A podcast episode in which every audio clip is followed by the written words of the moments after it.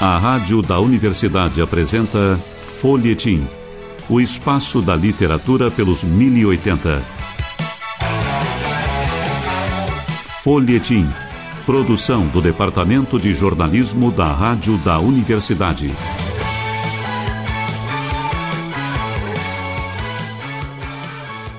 Boa tarde, ouvintes. Eu sou o jornalista Pedro Palaoro e apresento a partir de agora mais um folhetim. No programa de hoje recebemos Dimitri, o da Nova. Ele vem ao nosso programa para conversarmos sobre o coletivo Poetas Vivos. Boa tarde, da Nova. Muito bom te receber aqui Boa na Rádio tarde, da Universidade. Pedro. Boa tarde, Pedro. Boa tarde, ouvintes. É uma satisfação, uma honra estar aqui novamente. Uh, acho que é importante a gente estar aqui nesses espaços, né, uh, informando a galera que é jovem, a galera que, enfim, vive as nossas vivências, para eles e a galera que não vive a nossa vivência para também estar tá todo mundo por dentro do que, que acontece e o que, que não acontece dentro e fora das, das suas realidades, né? Uhum. sobre isso. Bom, uh, Dimitri, o que, que tu tem para me contar sobre o Poetas Vivos? É um coletivo que vem uh, chamando atenção de várias formas. Vocês também lançaram um livro. Uh, vocês têm uh, vários projetos em andamento, né? E eu acho que a lírica de vocês chama bastante atenção de várias formas, tanto pelo que pelo tanto esteticamente quanto pelo conteúdo que vocês passam, Sim. né? Então eu acho que é interessante. Eu gostaria que tu falasse como é que é que surgiu isso, como é que vocês vêm desenvolvendo e como que é o trabalho de vocês, assim. Então a gente vem bem da vertente da poesia marginal, poesia de rua, né? Uh, chegou aqui o movimento slam, que são as batalhas de poesia, né? Já existiam as batalhas de rap, que é as, as batalhas onde o MC, uh, enfim, batalhava contra outro MC, atacando uns aos outros. E então surgiu a batalha de poesia, onde ia o, o artista, né, o, o poeta, dentro de uma roda, onde igual fazem as batalhas, mas ele não competia, não competia um contra o outro, né? Cada um mandava a sua, a sua ideia, a sua verdade, e aquele que, que a ideia que fosse mais acolhida pelos jurados e pela plateia ganharia o slam. E então a gente se conheceu meio que nessa vertente, nessas rodas, e aí surgiu o Slam Nacional em dupla, no, no qual a Agnes e o, e o Felipe Dedes, que infelizmente hoje não pôde estar presente, uh, eles, eles ganharam a etapa aqui do Rio Grande do Sul e viajaram para São Paulo. E aí lá eles foram bem tratados como artistas reais, né? Ganharam cachê, uh, ganharam uh, hospedagem, passagem aérea para ir para ir, para voltar. E aí até então nós não se denominávamos artistas, né? a gente denominava poetas ou MCs com o sonho de se tornar um artista. Então, quando eles foram para lá e eu tive o grande privilégio de poder acompanhar eles nessa, nessa etapa nacional, que lá eles ganharam essa etapa nacional, eles trouxeram esse título pra gente. Lá a gente conheceu vários coletivos que já trabalhavam com a arte, já trabalhavam com a poesia, já trabalhavam com a música. E eles ficavam, eles ficaram perplexos como a gente era talentoso e a gente não trabalhava com isso, ou se a gente trabalhava a gente não recebia cachê, não era remunerado, não tinha essa valorização e essa potencialização que existe lá no eixo, né, no São Paulo e no Rio de Janeiro. E quando a gente voltou para cá, a gente uh, percebeu que a gente poderia também trabalhar da mesma forma e ter o mesmo reconhecimento, a mesma valorização que o pessoal de lá tem. E aí deu que eles criaram o coletivo Poetas Vivos, no qual a, a, a ideia mesmo é uma, uma iniciativa cultural afrocentrada que valorize e potencialize os artistas negros aqui do Rio Grande do Sul, né? Porque, enfim, a gente vive num, num estado majoritariamente branco e onde é difícil o, o, o negro ter voz uh, e ser escutado, né? Então a nossa ideia era valorizar e potencializar essas vozes. E então surgiu com essa com essa ideia mesmo de, de valorizar. E aí a gente foi buscando artistas que estavam na mesma com a mesma ideologia que a gente e deu que que a gente criou textos onde a gente se sentia forte, se sentia com voz, se sentia onde nada nos poderiam nos parar, né? E sentia que o texto as pessoas precisavam ouvir aqueles te... desculpa, precisavam ouvir aqueles textos e precisavam também entender o que estava acontecendo, além de ouvir, precisar entender o que, que, que, era aquilo. Então a gente vem com a ideia de que a poesia dói, a poesia dói mas cura, né? É uma coisa que que a, não é pro mal, né? Às vezes a gente traz uma verdade ou alguma palavra que talvez seja muito pesada ou seja muito forte, mas é que a gente entende que precisa ser explícito, precisa ser explanado para a pessoa ver o que realmente está acontecendo, né? E essa é a, a, ideologia meio do Poetas Vivos, e aí deu que nós, enfim, conseguimos uh, grandes parcerias, nós conseguimos até a parceria da, da editora Bestiário, que fez o nosso livro, agora no passado que a gente lançou. Uh, e também a nossa ideia não é só a, a poesia, né? A gente também quer partir pro lado da música, partir pro lado do grafite, da, da dança, enfim, dos elementos do hip hop, né? A nossa, a nossa cultura é o hip hop. Enfim, Poetas Vivos está aí voltada para essa cultura. E como que funciona a, a, as composições de vocês? Vocês uhum. fazem ela mais centrada no texto ou mais centrada na música? Porque a gente pode ver assim que aquilo que vocês escrevem fica bem na fronteira, né? Entre a apresentação, né? Sim. Que poderia ser muito bem uh, só declamada claro. e pode ser cantada também, né? Sim. É, a gente tem uh, hoje nós somos cinco artistas. Nós somos artistas, nós somos poetas, MCs, compositores, cantores, atores, enfim, a gente tenta explanar, a gente tenta libertar mais o seu lado artístico possível. Então a gente, quando cria, geralmente, cada um cria o seu texto separado. Só que por, por motivos, né, de cada de talvez nós sermos muito parecidos, os textos acabam sendo parecidos também. Então a gente geralmente junta alguns textos um com o outro que cabe alguma parte parecida com essa, outra parte parecida com a outra, junta todos os textos, forma um, um verso de um que tem uma ligação com o do outro, a gente já liga. Então as nossas nossos textos vêm mas sendo criados assim. Tenho, uh, eu e o Felipe, a gente tem um grupo que é a Siga-nos, que tá, agora tá, que é voltado bem pro lado musical, a gente Graças a Deus temos shows marcados. Tem a Mika, que também é uma ótima MC, uma ótima poeta, que também tem as músicas dela, tem no canal dela. O Dickel, que veio do, desse lado vertente do trap, que agora é uma, um estilo musical que vem ganhando bastante visibilidade e ele já tem um conhecimento já nessa base do trap. E tem a Pretana, que também é uma poeta incrível, que ela também quer liberar o seu lado artístico musical. E e é isso, né? A, a gente, quando começou, a gente, como veio da poesia marginal, poesia de rua, a gente era só declamação, mais a voz, mais o grito, botar raiva nas linhas, botar, sabe, botar força, potência.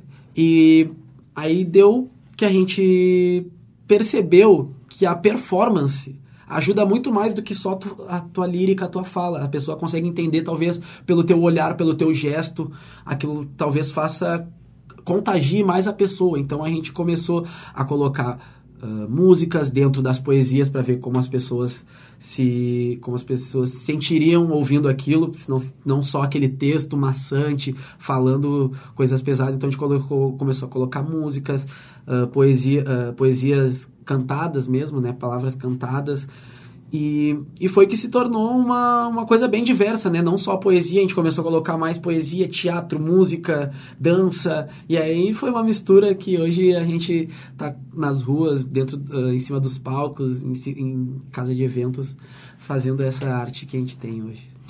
Uh, Dimitri, como é que é uh, fazer essa composição e essa junção, né, uhum. uh, coletiva, assim, sabendo que tu tá falando que cada um faz esse, essa composição própria e depois vocês juntam, né? Sim. É diferente fazer uma, um trabalho em conjunto e é melhor ou é pior? Ou o quão diferente é trabalhar em junto ou sozinho é. fazendo isso? Acho que junto é bem melhor, né? Uh, cinco cabeças, aquela frase clichê, cinco cabeças pensam melhor que uma, né? Acaba que a gente tem muita demanda, então a gente precisa estar tá com material na rua.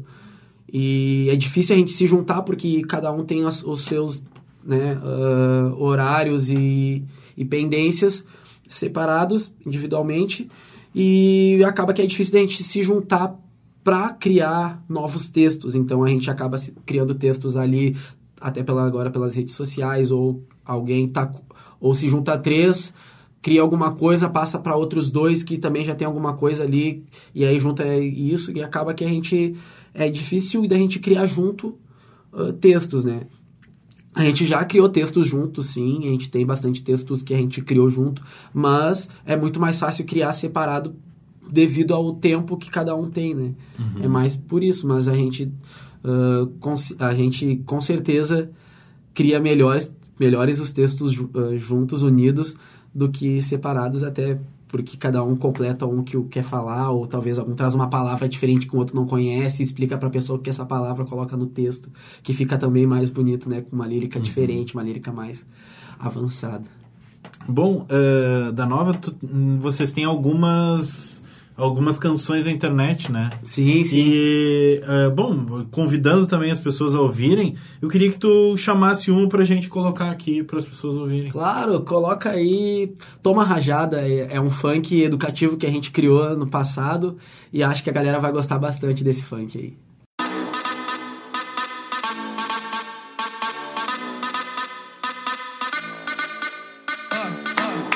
Sabe o que acontece quando os poetas vivos aparecem? É só tiro de letra. Toma! Escurece! Escurece! Poetas vivos grita preto se empodere! Escurece! Escurece! Poetas vivas grita preta, ergo black! Tem preto no sul, preto no sul, preto no preto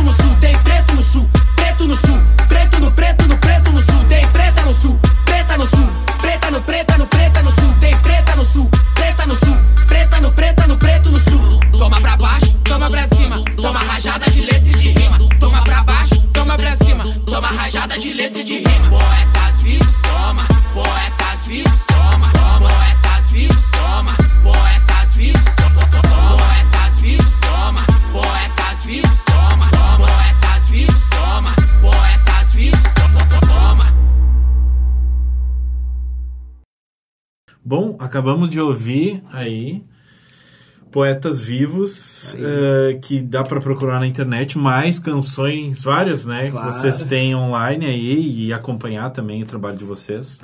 Bom, da Nova, eu queria que tu falasse um pouco também sobre as temáticas que vocês abordam, né? Uh, tu falou antes sobre a questão da de ser afrocentrado, né? Sim. E como que vem sendo ao longo do tempo que, do trabalho de vocês uh, a recepção e o quanto vocês eh, percebem de racismo e frente ao trabalho de vocês também Sim. e frente à recepção do conteúdo de vocês, o quanto as pessoas vêm se acostumando com isso ou não? Uh, e como que as pessoas lidam com isso, elas gostam, fazem críticas, que tipo de debate vocês percebem que vocês geram a partir disso? Certo. Uh, a gente tem bastante retorno positivo, né? muitos até, até surpreendente, mas também temos bastante retorno negativo. Como a gente vive aqui no Rio Grande do Sul e, é, como eu tinha falado antes, é difícil o negro ter voz aqui, quando um negro se ousa a falar verdades ou se ousa a tentar ter forças, geralmente as pessoas se assustam, porque é, é de uma tradição do Brasil, uma tradição brasileira e do Rio Grande do Sul, o negro ser agressivo. Então, quando a gente tenta, uh, quando a gente chega para recitar num, no local, e a gente, quando a gente, antes de recitar, a gente gosta de, lá, de falar o nosso grito, que é o terrorismo lírico revidando e resistindo, chega a ser uma coisa que as pessoas se surpreendem, as pessoas param para olhar porque acham que vai que tem certeza que vai acontecer alguma coisa. E quando a gente recita verdades, a gente às vezes toca uh, positivamente as pessoas e às vezes toca negativamente as pessoas, porque tem algumas pessoas que estão dispostas a ouvir e tem pessoas que não estão dispostas a ouvir, né? Tem pessoas que, enfim, foram é por cultura, né? Devido à cultura, mas o racismo aqui no aqui no Brasil ele vem crescendo. Não, não digo que ele não vem, ele já, ele já existia, né? Mas agora está muito mais escancarado devido também a, é uma é uma coisa política também, né? A gente não, não tem muito o que fazer, o que dá para fazer é isso aí, é lutar, explicar para as pessoas o que está acontecendo, o porquê de existir o racismo o, uh, e como é, é difícil para o negro suportar isso, porque além de, de atingir uh, o negro, em, em geral, a, a, saúde mental do negro acaba sendo adoecida. Então, a nossa, a nossa voz, a voz que a gente quer levar, é como o próprio nosso nome, Poetas Vivos, é se tornar essas pessoas com que elas se sintam vivas, com que elas fiquem vivas, apesar de toda essa opressão que a gente, que a gente sente, né? Que a gente sofre. E as nossas linhas estão aí para lutar contra tudo isso e para as pessoas se sentirem fortes também junto com a gente, Uh, porque a gente vê muito, muitos artistas, e até pessoas, né? Nem, não, não digo nem artistas, mas pessoas negras e, e até pessoas que querem lutar contra isso, as pessoas às vezes se calam porque é muito mais fácil tu se calar do que tentar lutar contra uma coisa que já tem poder. Então, até tu buscar um poder da mesma altura que a outra tem para poder bater de frente é difícil. Porque é muito mais fácil a pessoa que tem poder te derrubar antes. Então, tem pessoas que, que querem se juntar e, e querem mesmo que isso mude. Tem pessoas que, bom, não, não vou colocar o meu, porque, enfim, também não quero ser atingido. Então, acaba que se, torna uma luta diária e se torna uma luta bem difícil, né? Mas é isso, nós estamos aí para dar voz para esse pessoal e espero que a gente consiga, por muito tempo, ter essa voz aí, esse grito diz. Bom, uh, da Nova, como é que é a, questão, além da, da questão do racismo, uh, ao longo do tempo vocês perceberam a possibilidade de inserir outro tipo, uh, outras temáticas também aglutinadas a essa, ou, ou é, é, vocês tentam focar na questão do racismo, que já é uma questão extremamente importante, né? Uhum. Uh, como o, o tema principal das composições e do trabalho de vocês. Então, a gente acredita que apesar de todas as formas que nos agridem, a gente tem uma maneira de revidar, que é o amor, é o afeto, é o carinho. Por quê? O sistema diariamente cria uh, estratégias para a gente não gostar um do outro, para a gente se afastar, para o homem não gostar da mulher, para se achar uh, superior à mulher, para o branco não gostar do negro, para o magro não gostar do gordo, para o rico não gostar do pobre. Então eles criam estratégias para que a gente se afaste, porque se a gente se juntar, se a gente se amar, não, não tem quem quem combata isso, porque se a gente gostar um do outro, a gente vai estar com um exército muito grande. Então, a nossa, a nossa maior arma que a gente diz é o amor.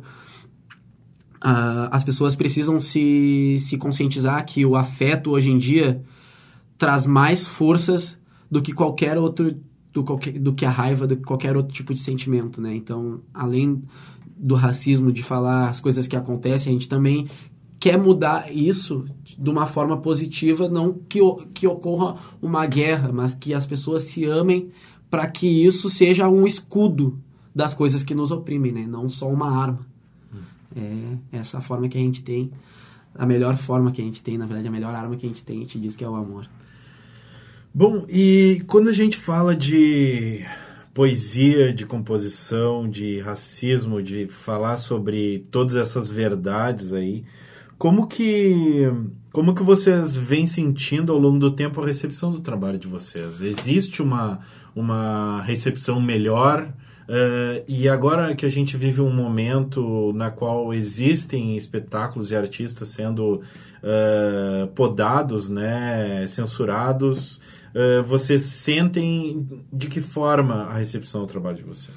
Pois é, eu vou contar uma história aqui que é bem engraçada, né? A gente, quando a gente, as pessoas já, quando as pessoas nos contratam, elas já conhecem o nosso trabalho, porque nós somos bastante, a gente, a gente é da revolução, a gente gosta muito de falar verdades e, é, e, infelizmente envolve a política.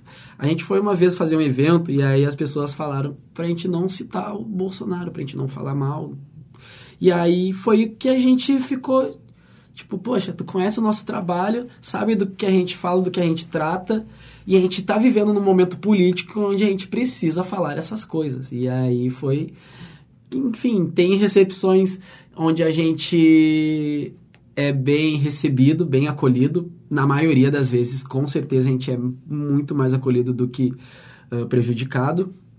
Mas também tem essa recepção negativa. E a gente, às vezes, fica até com medo quando as pessoas falam pra gente não falar.